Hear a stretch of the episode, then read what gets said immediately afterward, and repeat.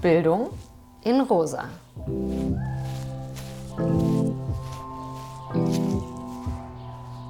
Herzlich willkommen zu Bildung in Rosa. Wir sind's wieder, Nina und Songül von der Rosa Lux. Und wir freuen uns, dass ihr heute wieder mit dabei seid bei unserem vierten Podcast. Unser Thema ist Körper lernen spielen. Und da haben wir auch wieder zwei tolle Gäste eingeladen. Und zwar reden wir heute mit Aki Krishnamurti und Dennis Döhler. Wir haben heute etwas Neues ausprobiert oder sind gerade dabei, was Neues auszuprobieren. Und zwar hört ihr sonst einen ganzen Podcast und wir schneiden dann immer so Elemente raus. Und jetzt haben wir uns aber überlegt, dass wir einfach mitten im Gespräch einsteigen. Also es gibt einen kleinen Einstieg davor, dass ihr auch abgeholt werdet und ähm, so ungefähr einen Einblick habt, mit wem wir heute sprechen und wen ihr heute hört. Und dann steigen wir aber an einem späteren Zeitpunkt im Gespräch wieder ein und sind schon mitten im Thema. Seid gespannt, wie es klappt. Wir sind es auch. Viel Spaß.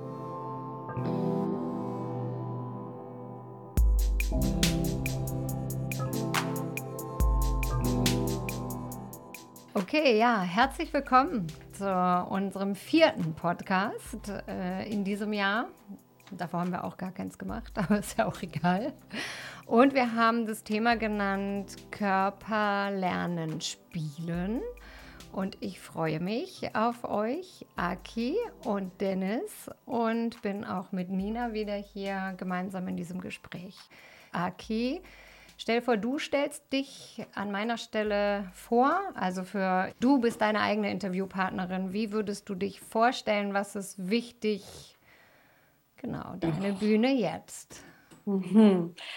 Ich mag das überhaupt nicht, mich vorzustellen. Wie würde ich mich selber vorstellen? Ähm, so ganz formal bin ich Politikwissenschaftlerin. Ich habe mal angefangen, Politik zu studieren und wollte tatsächlich so ein aktuelleres Kapital schreiben. Das habe ich dann aufgegeben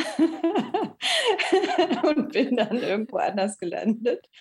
Ähm, und habe dann aber ganz schnell nach dem Studium den Weg zu Theater der Unterdrückten gefunden. Und das hat mich irgendwie sehr begeistert. Und seitdem, äh, weil es irgendwie so ganzheitlich ist und politische Bildung ja, mit dem Körper macht, ähm, mache ich irgendwie seit 15 Jahren so freiberuflich Arbeit, politische Bildungsarbeit mit Körper, also mit Theater und Unterdrücken, mittlerweile zunehmend mit Tanz mm, und arbeite gerade an der ASH, Alice Salomon Hochschule in Berlin, als Referentin für Antirassismus und Empowerment. Das ist so die formale Vorstellung. Wie würde ich mich sonst vorstellen? Ich glaube, ich bin eine Träumerin. Ich träume ganz gerne, relativ realistisch, aber irgendwie träume ich gerne. Stelle mir Dinge vor und versuche sie dann auch zu machen. Ich tanze total gerne. Äh, das macht mich einfach glücklich und andere Menschen tanzen zu sehen auch. Ich bin Mama von zwei tollen Töchtern, die auch herausfordernd sind, aber ja. Dennis. Ja, ja, ich bin freier Spiel- und Theaterpädagoge.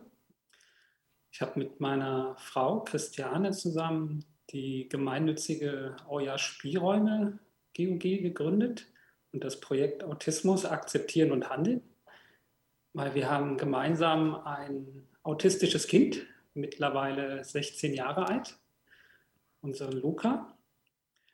Und Christiane habe ich kennengelernt beim Improvisationstheaterspiel so seit 1994 spiele ich Improvisationstheater. 1999 haben wir uns kennengelernt und über das Improtheater auch lieben gelernt. Und dann, als unser Sohn die Diagnose frühkindlicher Autismus bekommen hat, haben wir uns gedacht, ähm, warum nicht auch mit diesem Au ja, was im Improvisationstheater ja immer so die erste Empfehlung ist, jedes Angebot, jede Spielidee vom Partner positiv, naheliegend und energetisch anzunehmen, warum nicht auch zu den autistischen Verhaltensweisen und Merkmalen unseres Sohnes auch Ja sagen. Und daraus ist dieses Projekt entstanden.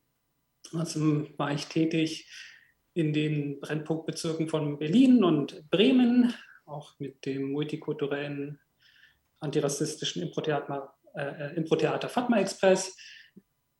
Und ja, Co-Autor verschiedener Fachbücher noch zum Thema Autismus und ähm, auch ein Theaterstück geschrieben. Und ja, liebe das Improvisieren und liebe auch äh, ja, so diesen multikulturellen Austausch, den wir jetzt auch gerade haben.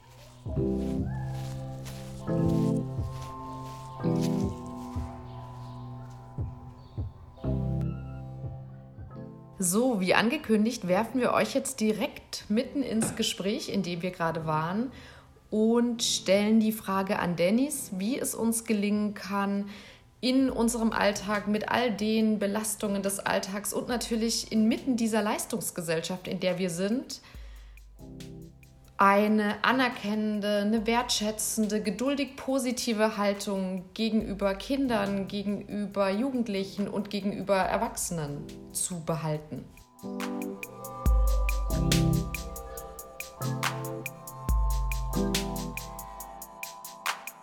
Ja, also die passendere Frage für mich ist es, wie schaffe ich das immer wieder?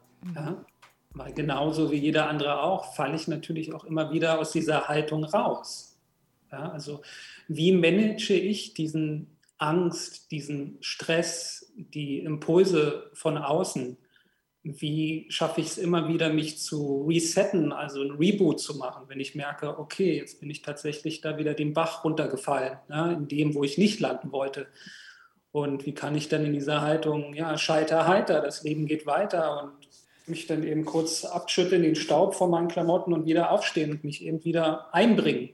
Ist ein Prozess. Und äh, natürlich ist es so, dass wenn ich jetzt hier stehe oder ein Unternehmen habe, ein gemeinnütziges Unternehmen, dass wir uns natürlich nach draußen immer als die großen strahlenden Helden präsentieren. Aber keiner ist ja bei uns Flieger an der Wand und sieht, wie der Alltag auch die ganz normalen Auf- und Abs hat. Ja? Also die Frage oder die Antwort ist, wie schaffen wir das immer wieder, ja, das zu machen? Und das hängt natürlich ab von den Prioritäten, die jeder Mensch hat. Und die sind natürlich dann von äh, vielleicht Woche zu Woche, Monat zu Monat, Jahr zu Jahr, Jahrzehnt zu Jahrzehnt unterschiedlich. Also wie ich meine Prioritäten ansetze, so verbringe ich dann auch quasi Aufmerksamkeit oder Zeit mit bestimmten Themen und mit anderen dann weniger. Beides ist weder gut noch schlecht, hat natürlich irgendwann nur Folgen. Die kann ich natürlich dann beobachten, um dann eben nachzujustieren oder mich umzuentscheiden. Also es ist immer eine Wahl, sagen wir. Und das, was ich die letzten drei Monate gewählt habe, zeigt sich jetzt. Aber das sagt nichts darüber aus, was vielleicht nächste Woche wieder möglich ist, wenn ich wieder neu wähle. Und so gibt es wir nennen das bei uns den Aujahr-Werkzeugkasten, den wir Eltern im Laufe eines Jahres versuchen beizubringen, sodass sie eben immer wieder neu wählen können, sich resetten können, rebooten können, gucken, die Prioritäten zu verändern. Und was ich eben ganz wichtig finde, ist eben auch über den Wert von Werten zu sprechen. Ja, also Geiz ist nicht geil, unserer Meinung nach. Ich habe gedacht, nochmal auch, ähm, die Wahl zu haben. Und Aki, bei dir habe ich dann gedacht, ah ja, du hast die, hast die Wahl ergriffen, Empowerment-Räume zu gestalten. Also mit wem will ich zusammenarbeiten? Ne? Wem äh, ermögliche ich Weiterlernen, Entwicklung? Das heißt gar nicht, dass andere Leute sich nicht weiterentwickeln sollen. Überhaupt nicht. Aber auch da haben wir quasi die, die, die Wahl und den Fokus. Ne? Wir fokussieren uns ja auf was Bestimmtes und Genau, da dachte ich so, ah ja, guck mal, bei deinen Empowerment-Räumen ist das auch so, du. Ich hatte so das Bild auf jeden Fall von den Empowerment-Räumen da. Tendenziell mache ich immer eine Wahl aus dem Herzen und immer in Richtung, wo ich auch wachsen kann. Also ich glaube, genau, das ist irgendwie so intrinsisch meine Motivation. Und ich finde halt in Empowerment-Räumen wachse ich mit. Ne? Also ich habe ja auch nicht so dieses Verständnis von, ich komme da hin und bin Expertin. Also ich tue mich total schwer als Expertin äh, ich werde zwar eingeladen, aber ne, ich bin dann immer so, klar, ich komme mit dem, was ich weiß und gehe aber immer davon aus, dass alle anderen ähnlich viel wichtiges Wissen haben. Und das ist in Empowerment-Räumen einfach schon vom Setting her so. Ne? Also ich komme da rein und ich gehe davon aus, wir alle wissen und teilen unser Wissen und ich versuche so einen Rahmen äh, zu geben. Und sobald das nicht mehr so ist, äh, ist es schwierig, das aufrechtzuerhalten, finde ich. Also wenn du nicht in Empowerment-Räumen bist, ne, oder vielleicht wie bei dir, Dennis, in dieser Arbeit, wo es ja konkret, also würde ich sagen, auch um Empowerment-Arbeit geht von Kindern, also so würde ich das verstehen. Ähm, und sobald es dieses Setting oder diese, wie soll ich sagen, Grundverständnis nicht mehr gibt, ist es so ein ganz anderes Verhandeln wie Wissen wahrgenommen wird, respektiert, wie man es einbringen muss, wie es wertgeschätzt wird. Ne? Also so in einer Institution wie Uni ähm, oder Schule. Ne? Ich habe jetzt irgendwie neuerdings mit Schule zu tun. Äh, das finde ich auf jeden Fall sehr herausfordernd. Und auch, ne, was du vorhin gesagt hast mit der Leistungsgesellschaft, also so sehr ich in Empowerment-Räumen konnte ich das die ganze Zeit ausblenden und auch dem irgendwie was entgegensetzen. Aber ich merke, sobald ich in Institutionen bin, die ganz anderen Logiken folgen, ist es auch für mich schwierig, weil ich natürlich hier in dieser kapitalistischen, rassistischen, sexistischen Gesellschaft aufgewachsen bin und so sehr ich versuche, gegen diese Denkmuster anzugehen, auch immer wieder Dinge in mir finde, die ich internalisiert habe. Und dann damit umzugehen, ist auf jeden Fall eine Herausforderung. Weshalb ich, glaube ich, auch so gerne Empowerment-Räume mag, weil sie so, ein, ja, so ein, eine Ausnahme oder Auszeit teilweise bedeuten, obwohl wir natürlich immer alle unsere Geschichten und äh, auch Privilegien und Nicht-Privilegien mit reinbringen. Ne? Ich will das gar nicht so idealisieren, aber zumindest ist es ein Ort, wo der Wunsch von allen geteilt wird, wir wollen es anders und wir wollen auch anders sein. Mhm. Ja. ja, also dieser Selbstermächtigungsgedanke, der ist schon sehr wichtig, ganz besonders für die Familien und für die Eltern, die ja dann mit dem Kind ja den Alltag gestalten und auch meistern müssen. Und wie bekommen wir also diese starken Eltern hin, sodass wir dann eben starke Kinder ja, sehen? Starke Kinder mit Autismus.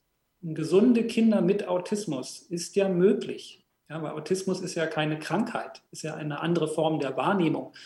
Einige sagen sogar vielleicht eine andere Form von Sein. Und Self-Empowerment oder Selbstermächtigung ist da auf jeden Fall der Schlüssel, auch in unserer Arbeit. Ich würde jetzt noch mal gerne auf das Thema Körper eingehen. Aki, du arbeitest mit dem Körper. Wir hatten schon ähm, Bewegung, was dich bewegt. Warum ist Körper in deiner Arbeit so wichtig? Also erstmal finde ich, also ich habe mich halt schon sehr früh immer mit Machtverhältnissen auseinandergesetzt und bin dann relativ nach dem Studium, wie gesagt, bei Theater der Unterdrückten gelandet. Aber was ich vorher auch schon gemerkt habe und das für mich dann nochmal klarer wurde, eigentlich fast die meisten Machtverhältnisse basieren auf körperlichen Zuschreibungen. Ne? Also Geschlechterverhältnisse, Rassismus, Ableismus, Ageism, so viele Dinge basieren ganz oft auf körperlichen Zuschreibungen und Machtverhältnisse sind in Körper eingeschrieben. Ne? Also das, davon bin ich irgendwie überzeugt, dass es in uns eingeschrieben ist. Und das ist immer so ein bisschen abstrakt, vor allem für so sehr theoretische Menschen. Also ich kann auch sehr theoretisch sein, aber vielleicht als praktisches Beispiel. Ich habe äh, in meiner Dissertation zum Thema Scham promoviert, also wie Scham sich ähm, wie das verkörpert wird und welcher Zusammenhang damit besteht, wie weibliche Rollen sozialisiert werden in Südindien. Und habe dann Theaterworkshops gemacht, weil das war irgendwie auch nochmal interessant, ne? so im wissenschaftlichen Kontext, willst du Embodiment machen, ist so voll das Buzzword, aber wie, du möchtest das jetzt mit Körper erforschen, wieso machst du keine Interviews? Und ich dachte so, geht ja um Körper, also sollte es auch mit Körpern gemacht werden. Also habe ich ähm, Theaterworkshops gemacht, äh, sowohl in Berlin als auch in Südindien.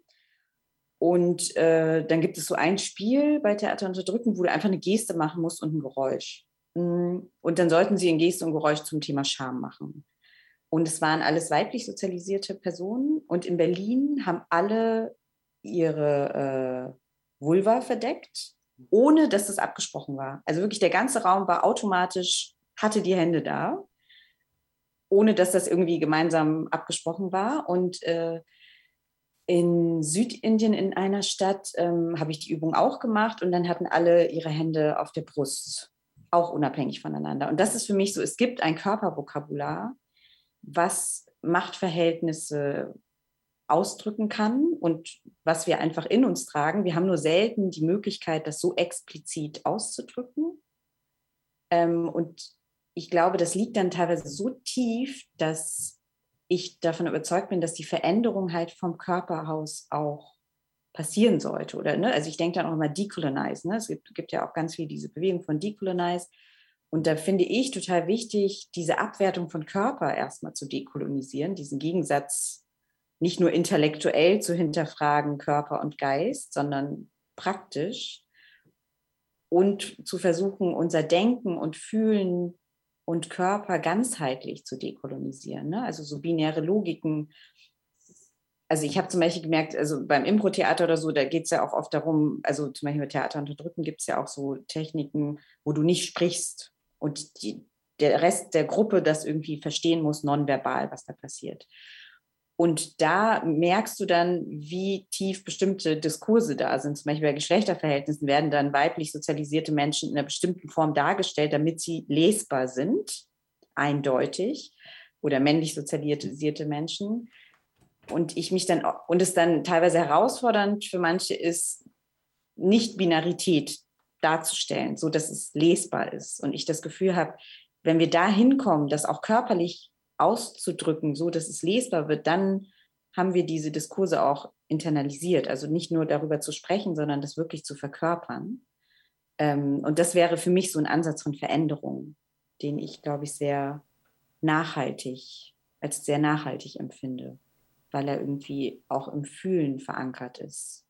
Und ich auch noch davon, also genau von wegen Machtverhältnisse, nicht nur einfach, es sind da Machtverhältnisse, die verkörpern wir, sondern auch so unsere Geschichte, Ne? Also irgendwie mit was für Menschen, die Geschichte meiner Familie und der Familie, ne, so Urgroß, Ur Urgroßmutter, ähm, die lebt in mir weiter und ist auch in meinem Körper drin. Ne? Also es gibt ja auch so einen Bereich Epigenetik, die das auch wirklich erforschen, dass einfach bestimmte Gene dann in bestimmten Kontexten aktiviert werden. Und das ist quasi ja, irgendwie vererbt und da ist auch ganz viel Resilienz vererbt. Ne? Und an diese Quellen auch ranzukommen, an diese Resilienz, die wir eigentlich in uns tragen, ist für mich, glaube ich, auch so ein wichtiger Ansatz und sehr inspirierend. Und ich glaube, das bewegt, genau, Bewegung bewegt ganz viel auf ganz verschiedenen Ebenen. So, jetzt habe ich ganz viel geredet. Wie nimmst du, äh, wenn ich mal nachfragen darf, äh, Körper bei deiner Arbeit und beim Spielen wahr, Dennis? Ja, also mit dem Spielen der Kinder ist der Körper immer der Feedback-Automat, sage ich jetzt mal, ne? also der Feedback-Apparat. Also ich kann immer an der Körpersprache des äh, autistischen Kindes ablesen. Das können ja dann die wenigsten, ja, sondern das ist ja dann immer so, dass, dass dann gesagt wird, ach ja, der verhält sich jetzt so oder sie verhält sich ja so, weil das ist ja der oder die Autist. Und ich sage immer, nee, es gibt eindeutige körperliche Merkmale ob das Kind eher von der Körpersprache her in einen Angriffsmodus tendiert, ja, in einen Fluchtmodus tendiert oder in einen Starremodus verharrt. Und ob das Kind von der Körpersprache her auch signalisiert, ich möchte mehr davon, von dem, was du gerade anbietest, oder ich möchte weniger davon. Und das erreichen wir über Videofeedback, ja, dass wir also dann von den Eltern äh, Videos schicken lassen die wir dann uns ansehen und eine Videofeedback-Analyse machen. Und dann natürlich ist die Sprache des Körpers von beiden Seiten, der Mutter, des Vaters oder der Helfer oder der Helferin und des Kindes, natürlich dann ja, das, das, das Wichtigste an dem Videofeedback, kann man sagen. Ne? Also das geschulte Auge sieht das sofort. Und die Eltern, die sind erstmal sich dessen nicht bewusst. Die brauchen erstmal so ein Training, und so ein Feedback, sodass sie das merken, ah ja, tatsächlich, ich kann ja gar nichts falsch machen mit meinem Kind, weil mein Kind gibt mir ja ständig Feedback. Mehr davon oder weniger davon.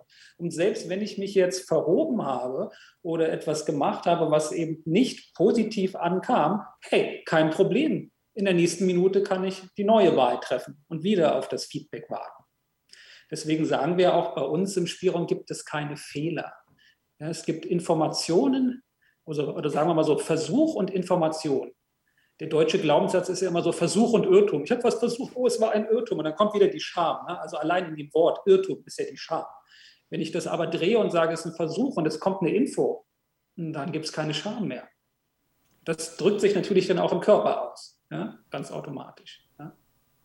Ja, das ist voll schön, dass ihr quasi das lernt. Ne? Und ich glaube, so ein bisschen ist meine Arbeit auch, also weil ich ja mit Erwachsenen arbeite, das für sich selbst zu spüren. Ne? Also was mache ich zum Beispiel in rassistischen Situationen? So, was macht mein Körper? Wo spannt er sich an?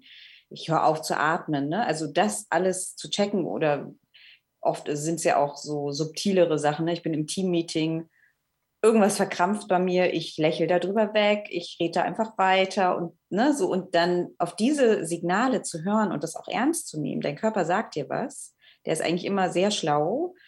Ähm, dann kann ich damit auch anders umgehen. Ne? Selbst wenn ich in der Situation jetzt gar nicht anders handeln will, aber ich kann versuchen, in den Bauch zu atmen oder ich kann versuchen, meine Schultern zu entspannen, um, ne, also von daher auch so einfach die Information wahrnehmen, ist, glaube ich, schon für mich schon eine dekoloniale Praxis, weil wir das im Alltag weder lernen noch machen, noch uns die Zeit dafür nehmen. Glaube ich, ist das ein ganz wichtiger Punkt. Und der Körper spricht ja immer. Ne? Ich fand das total schön. Das ist, so, das, ist das Feedback. Wie hast du gesagt? Feedback. Äh, Feedback-Apparat, das Feedback. Feedback-Apparat, genau. Und das wahrzunehmen, unseren Körper als Feedback-Apparat, ist, glaube ich, total sinnvoll, weil wir haben auch alle, oder ich kenne viele Menschen, die haben so ein Organ, das reagiert.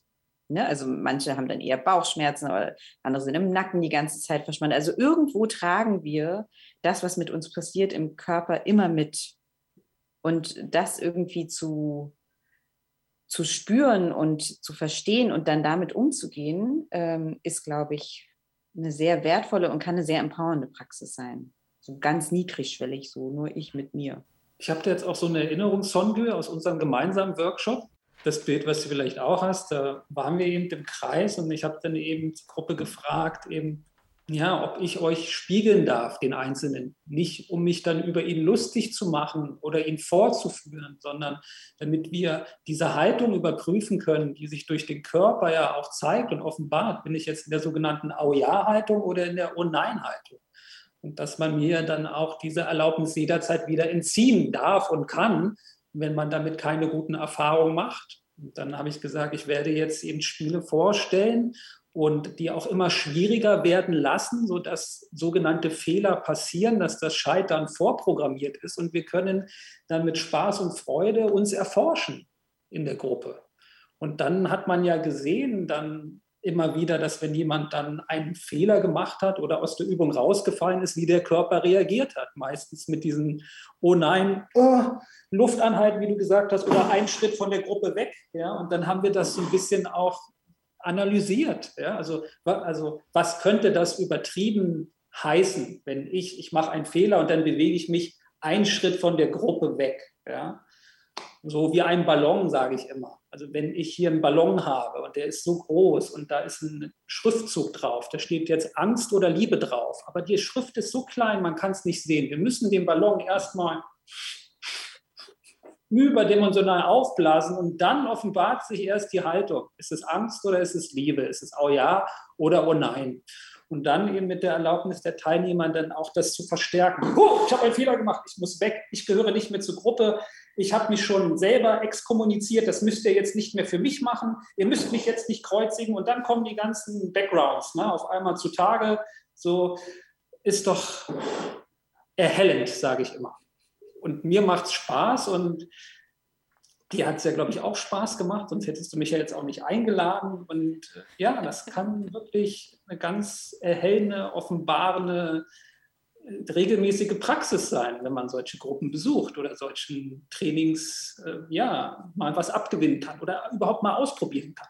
Total, äh, auf jeden Fall. Und für mich ist beides mh, sehr spannend und bewegend gewesen. Also es, und es prägt mich immer noch. Also ich denke ganz häufig darüber nach, Nina und ich, wir sagen ja auch ganz häufig, wir wollen Fehlerfreundlichkeit und auch darüber mal die Komfortzone verlassen und so ähm, und sind ja Teil äh, einer Stiftung und machen ja nicht nur unsere Arbeit, aber just for fun, wäre auch schön, aber so ist es nicht. Und dann merke ich immer, was passiert eigentlich. Also, und die, dieses, was du erzählt hast in diesem Impro-Spielen, in diesem Raum, da wurde mir das wirklich nochmal richtig klar, was eigentlich passiert, wenn ich mich so ertappt fühle, in dem so einen Fehler gemacht zu haben. Weil innerlich würde ich auch, ich würde dir sofort zustimmen und sagen, ja, klar Fehler machen ist voll wichtig. Und dann, das war gut körperlich, das zu spüren, äh, durch die Übung, nämlich was passiert in dem Moment, wo ich einen Fehler mache, ist jedes Mal so, äh, ich zucke halt im Körper total zusammen. Äh, und es war gut, das zu beobachten, auf jeden Fall. War das sehr lernreich und Mut zu haben, ohne Fehler kein Lernen. Und dennoch würde ich sagen, äh, es kommt darauf an, in welchen Räumen. Ne? Also in manchen Räumen kann ich das voll gut zulassen und darüber reflektieren, auch mit den Leuten. Und manche Räume sind einfach auch nicht so dafür so gut geeignet und dann muss ich eher das, was du auch gesagt hast, okay, sagen und gucken, an welcher, was mache ich gerade, wie kann ich mir, wie kann, genau, halte ich meine Luft an und ich muss es dann auch nicht immer alles besprechen, aber einfach für mich nochmal wahrzunehmen, was passiert. Manche Räume öffnen sich für uns nicht und da wären wir auch wieder beim Lern- und Inklusionsthema. Nina, äh, jetzt nochmal, wir hatten uns ja so ein paar Fragen angeguckt, äh, ausgedacht, angeguckt, durchgeguckt. Jetzt nochmal die Frage, wie geht dir mit unserem Fragekatalog? Mir geht's äh, total gut. Ich finde total spannend, was hier passiert. Ich habe noch einige Fragen im Kopf und die auch so in Richtung Veränderung, Körper und Lernen gehen. Weil auf der einen Seite beschäftigt mich das ähm, die Erfahrung über den Körper und das, was wir, ne, worüber wir sprechen und das wir, was wir eingespeichert haben, wie fest das ist und eigentlich, was es für ein riesiges Potenzial ist, genau darüber anzusetzen, um Veränderung zu bewirken. Auf der anderen Seite ähm, habe ich auch gleich so eine resignierte Pfanne, mit der ich irgendwie so draufhauen könnte und denke, ja, aber das funktioniert ja eh nicht. Wie, wie, wo sind denn diese Räume? Wie erreichen wir so viele Menschen? Wer lässt sich über, überhaupt darauf ein? Und wer blockiert es nicht schon im Vorfeld? Und äh, das ist, glaube ich, das sind die Punkte, mit denen ich beschäftigt bin. Und ähm, wo ich vielleicht euch noch fragen würde, ähm, ne, so im, im, mit so einem Zukunftsblick auch, äh, wie, ja, wie kann Veränderung in Bildungsprozessen, in Lernprozessen stattfinden und wo würdet ihr gerne hingehen? Wo würdet ihr gerne rauskommen? Also ich glaube, ich würde noch mal eins vorher ansetzen, weil du meintest, ähm, wie soll das überhaupt gehen? So ganz konkret, es geht auf jeden Fall. Hm, zum Beispiel bei Theater der Unterdrückung, es gibt so eine Technik Forum Theater, es wird ein, ein Konflikt, äh, also eine Unterdrückungssituation quasi reproduziert, gespielt und Menschen im Publikum können auf die Bühne kommen und versuchen, die Szene zu verändern.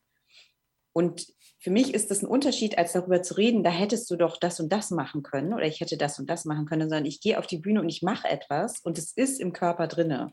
Also das würde ich irgendwie nicht unterschätzen, auch wenn es nur einmal ist.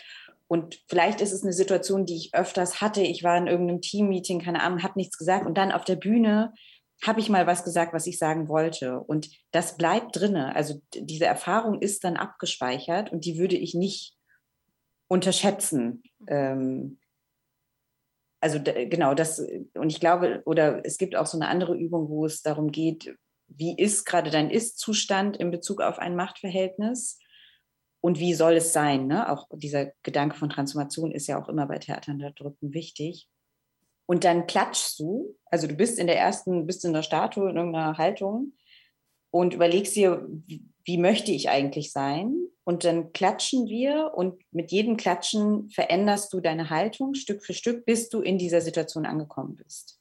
Äh, also in dieser anderen Statue. Ähm, und das ist so konkret, zu überlegen, so was musste ich machen? Ich musste vielleicht eine Hand von einer Person nehmen. Ich musste meinen Kopf heben, damit ich vielleicht überhaupt was sagen kann. Ne? So, ich habe meine Schultern losgelassen. Also ich glaube schon, dass es ganz konkrete Möglichkeiten gibt, die nicht so abstrakt, wie mhm. verkörper ich das jetzt, sondern wirklich so ganz konkret, was kann ich in dieser Situation machen und das sich im Körper auch abspeichert. Natürlich erst bei ganz vielen Wiederholungen, aber es ist auf jeden Fall da und ich glaube ganz anders, als wenn ich darüber spreche. Also darüber, glaub, daran glaube ich schon. Sagst du mir nochmal den zweiten Teil deiner Frage oder beziehungsweise vielleicht will Denis einfach erstmal was sagen. Ja, gerne. Also, was kann man tun und wer lässt sich überhaupt erreichen? Das finde ich eine ganz spannende Frage. Meine Assoziation darauf ist einmal diese wertschätzende Widerstandsarbeit, mit der ich dann eben arbeiten möchte, immer dann, wenn ich auf Menschen treffe. Weil dieser Widerstand, der ist ja gesund und der ist ja auch gut. Etwas nicht wissen zu wollen, eine Übung nicht mitmachen zu wollen, sich erstmal davon entfernen zu wollen, weil ja jeder in sich diesen Teil geschützt hat und auch schützen musste und auch schützen darf, der unberührt bleiben darf.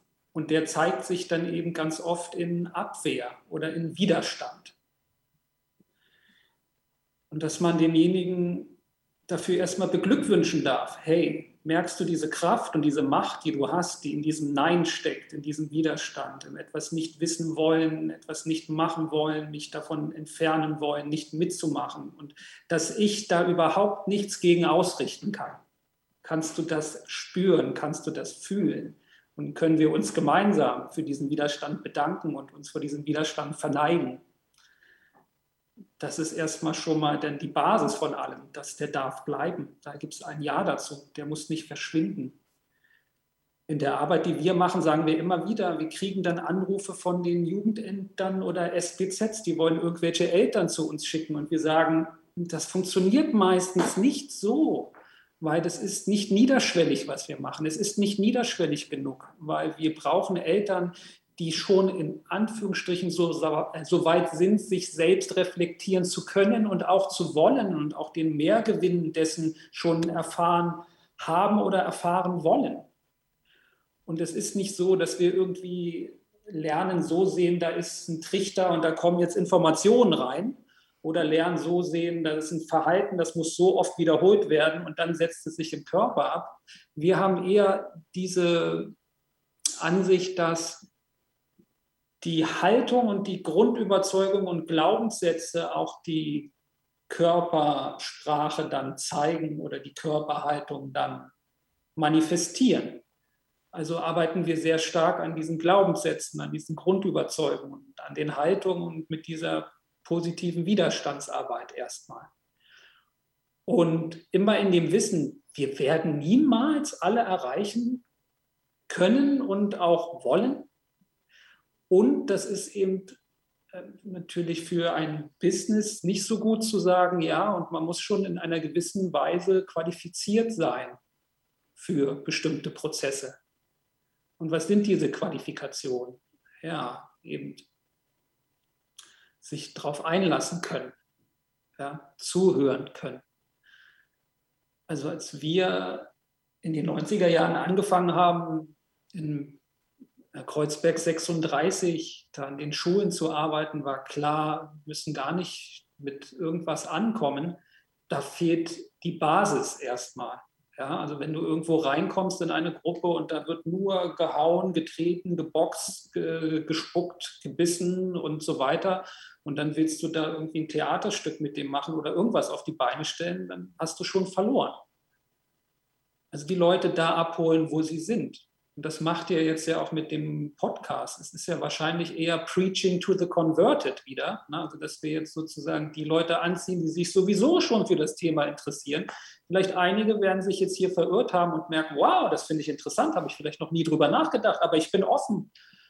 Oder einige werden merken, pff, ich habe jetzt so einen Widerstand, äh, ich schalte mal lieber gleich ab. Oder vielleicht durch den Satz, den ich gesagt habe, soll ich sagen so, ja, scheit ab und sag Dankeschön, weil vielleicht wirst du hier in irgendwelche Prozesse geworfen, die jetzt gar nicht angesagt sind für dich, weil du hast dich jetzt um deine um deinen Ehemann, deine Ehefrau, um deinen Partner, um dein Kind und deinen Job oder deinen Schutzbefohlenen zu kümmern und dich jetzt in solche Prozesse zu begeben, ist vielleicht nicht das richtige Timing. Ja, du hast recht, herzlichen Glückwunsch. Scheit ab. Nein! Doch. Ja, ich finde ja, ich find diesen äh, Begriff von positiven, wertschätzenden Widerstand äh, total spannend und würde aber nochmal differenzieren, wann ich den anwenden würde. Also, ne, so, ich dachte so als Eltern versuche ich das immer wieder, so, so als Mama, äh, das hat jetzt einen Grund, dieser Widerstand, auch wenn es mich total nervt, äh, versucht es irgendwie anzuerkennen, dass das Kind es ausdrückt. Mm, und was jetzt Körperarbeit angeht, ähm, meistens sind meine Workshops oder Angebote ja auch so ausgeschrieben. Ne? Also wenn du zum Theaterworkshop kommst, dann erwartest du ja auch Theater. Aber es gibt natürlich Momente, wo wir einfach Empowerment-Workshops machen und dann Körperarbeit mit reinbringen. Da gibt es teilweise auch Widerstand, aber es gibt ja meistens, zumindest bei Empowerment-Ansätzen, eine Grundoffenheit. Ich gehe dahin, weil ich Lust darauf habe, mich damit auseinanderzusetzen. Das ist auf jeden Fall der Vorteil. Ich finde es auch sehr schwierig, Menschen zu irgendwas zu zwingen. Also wenn die dann keinen Bock haben auf Körper, dann haben die halt keinen Bock. Das hat was zu sagen, also darauf kannst du dann hinweisen, ähm, dass man sich damit auseinander, Mensch damit sich auseinandersetzen könnte, aber auch nicht muss. Und gleichzeitig finde ich, hat es aber auch ganz viel, also ne, es kommt irgendwie auf die Position in der Gesellschaft und Machtverhältnisse an. Ich würde jetzt zum Beispiel bei weißen Menschen und deren Widerstand, sich mit Rassismus auseinanderzusetzen, nicht sagen, welcome, cool, okay. äh, voll die gute also gut, dass du für dich sorgst, so, ne? Obwohl es sicherlich menschlich gesehen auf jeden Fall so verstanden werden kann. Ne? So, also die Person möchte sich da vor Schmerz ähm, schützen und macht irgendwie zu, also ne, so diese Abwehrhaltung. Mm. Und da bin ich dann, glaube ich, manchmal, also zumindest wenn ich in gemischten Gruppen, vor allem bei Theater- und verdrückten Fortbildungen, sind es ja oft eher heterogene Gruppen, arbeite, dann gibt es zum Beispiel ganz viele Widerwellen, ähm, in die Antagonistin-Rolle zu gehen, die Person, die quasi privilegiert ist in dieser Konfliktsituation, mm, weil es halt schmerzhaft ist, teilweise. Also dann hatten wir zum Beispiel eine weiße, männlich sozialisierte Person, die das bespielen sollte und quasi sehr viele Machtverhältnisse reproduzieren. Und es war sehr unangenehm für die Person, das zu verkörpern, auch immer wieder, ne? weil du musst ja diese Szene immer wieder ähm, spielen. Und gleichzeitig finde ich das aber total die wichtige Erkenntnis, da körperlich, ganzheitlich reinzugehen und zu begreifen, was bedeutet das denn eigentlich, auf dieser Position zu sitzen, auch wenn du im Alltag das vielleicht nicht so bewusst immer ausübst, ähm, das trotzdem zu spüren, wo du verortet bist. Und das ist dann nicht immer freiwillig und ist auch mit Widerstand, aber ich finde, das ist ein wieder, äh, produktiver Widerstand. Also ich finde Widerstand meistens produktiv, kommt aber immer darauf an, wie du in Bezug zu dieser Person stehst. Ne? Also wenn ich jetzt irgendwie versuche, mit einer weißen Person über Rassismus zu sprechen und ständig Abwehrhaltung habe, dann ähm, finde ich es für mich jetzt nicht so produktiv, sondern irgendwie Energieverschwendung manchmal. Äh, und dann ist es vielleicht gut, dass eine andere Person, die gerade die Energie hat, sich wertschätzend mit diesem Widerstand auseinanderzusetzen, das dann eventuell macht. Das war auch ein Punkt, äh, der mich so beschäftigt hat. Dennis, als du das gesagt hast, habe ich auch gleich so an Menschen, die eben eher der Mehrheit angehören oder dann eben äh, deprivilegiert sind. Aber einen Punkt dachte ich, ah ja, das wäre vielleicht ganz gut, weil ich mache ja auch manchmal so Workshops mit so PädagogInnen, die genau eher so weiß sind oder der Mehrheitsgesellschaft angehören. Und dann habe ich gedacht, der machtvolle Aspekt in diesem Widerstand, das nehme ich auf jeden Fall gerade mit, wie machtvoll das eigentlich ist. Ich würde dann auch nicht sagen, ja, lehn dich zurück, aber den Leuten vielleicht bewusst zu machen, dass diese Ablehnung so, nö, also das ist jetzt kein Rassismus, also, aber es war doch eigentlich nur gut gemeint oder was auch immer dann gerade kommt in der Abwehrhaltung den Leuten zu verdeutlichen, dass das ein machtvoller Akt ist, weil genau deswegen reden wir über Machtverhältnisse, aber es ist ja immer so schwierig, darüber zu sprechen. Und das nehme ich gerade noch mal so mit. Bei dem anderen Teil muss ich noch mal drüber nachdenken, was das eigentlich bedeutet, mit diesem den Widerstand zu bejahen. Das, da brauche ich noch ein paar Schleifen in meinem Kopf, aber das ist ein total guter, guter Moment, worüber ich noch weiter nachdenken werde und den wir vielleicht auch noch mal reflektieren können, Nina. Die Zeit ist ganz schön vorangeschritten. Und es war total spannend und ich glaube, es wäre schön, nochmal zu visionieren, oder Nina? Was sagst du?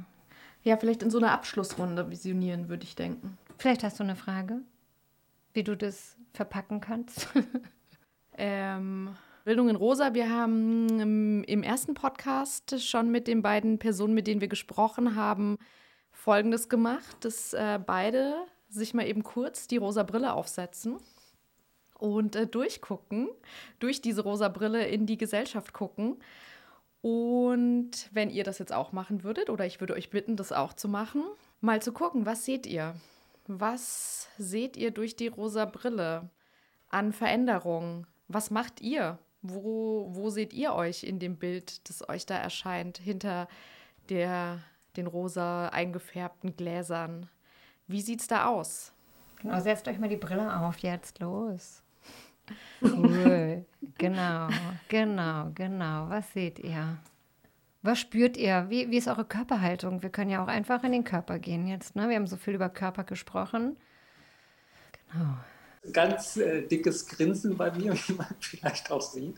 Das geht so über beide Backen und meine Augen sind so ganz weit auf, merke ich. Ja, äh, der Bauch ist schön wackelputtig, der ist schön weich und äh, bin so nach vorne gewandt. So, das ist so eine nach vorne Bewegung, merke ich. Aber beide Füße sind schon auf dem Boden, also ich versuche nicht ganz abzuheben. Und äh, ja, also das Gefühl ist äh, ja, Vorfreude, kann man so sagen. Und in der Brille sehe ich differenziert, also sie ist zwar rosa, ja, und äh, der Blick ist nach vorne, also auf das Thema frei sein, was bedeutet Freiheit, ja, und wie darf hier jeder frei sein und ohne die Freiheit des anderen zu beschneiden oder zu gefährden.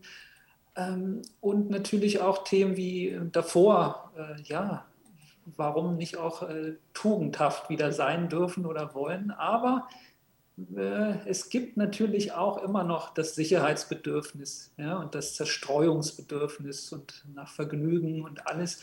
Und äh, die rosa Brille hat die Fähigkeit, die Leute zu sehen, die eben äh, ja, an, an, an, Freiheit interessiert sind und auf die freue ich mich.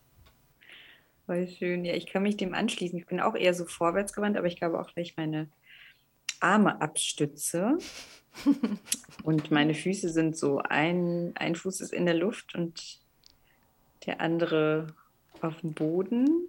Und ich bin aber trotzdem noch relativ fokussiert. Ich dachte auch, ich bin einfach auch so ein bisschen nerdig, realistisch. Bin irgendwie so eine pragmatische Träumerin. Ähm, aber rosa finde ich super, irgendwie die Welt rosa anzugucken, weil ich manchmal denke, wenn man so mit rassismuskritischen und sexismuskritischen Brillen guckt, ist manchmal so anstrengend. Deswegen freue ich mich gerade voll, so eine rosa Brille aufzuhaben. Und was sehe ich? Ich glaube, so eine Welt oder eine Gesellschaft, wo es richtig Spaß macht, Fehler zu machen. Also wir uns da richtig drüber freuen. Dennis, da bist du vielleicht schon, aber ich auf jeden Fall noch nicht ganz. Mm, und wo wir alle irgendwie immer voneinander lernen und es irgendwie alles gleich, alles Wissen gleich wichtig ist. Ne? Ob ich jetzt irgendwie kochen kann, zuhören kann, Fahrräder reparieren oder eine Doktorarbeit, dass das irgendwie alles gleich wichtig und bereichernd wird es irgendwie empfunden.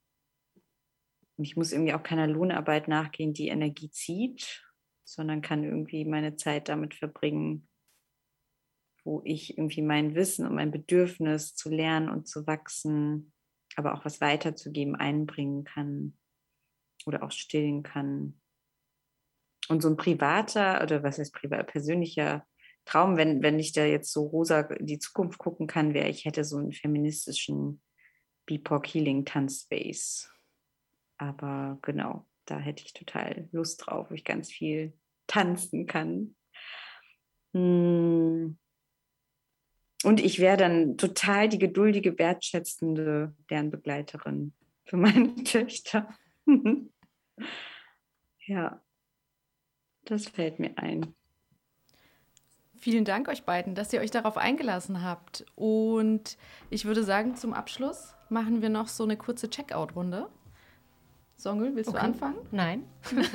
Ich mache mal ganz impro. Nein, jetzt bin ich gerade wirklich. Äh ich dachte, wir sind in der Au ja. Ja, ich weiß. Ja, genau. Ich. Ich habe einen Fehler gemacht. Oh nein, ich habe einen Fehler gemacht. Checkout. Okay, warte. Super, dass du Nein gesagt hast. Ja, ne? Stimmt. Ja, der Widerstand. Woher kam ja. er?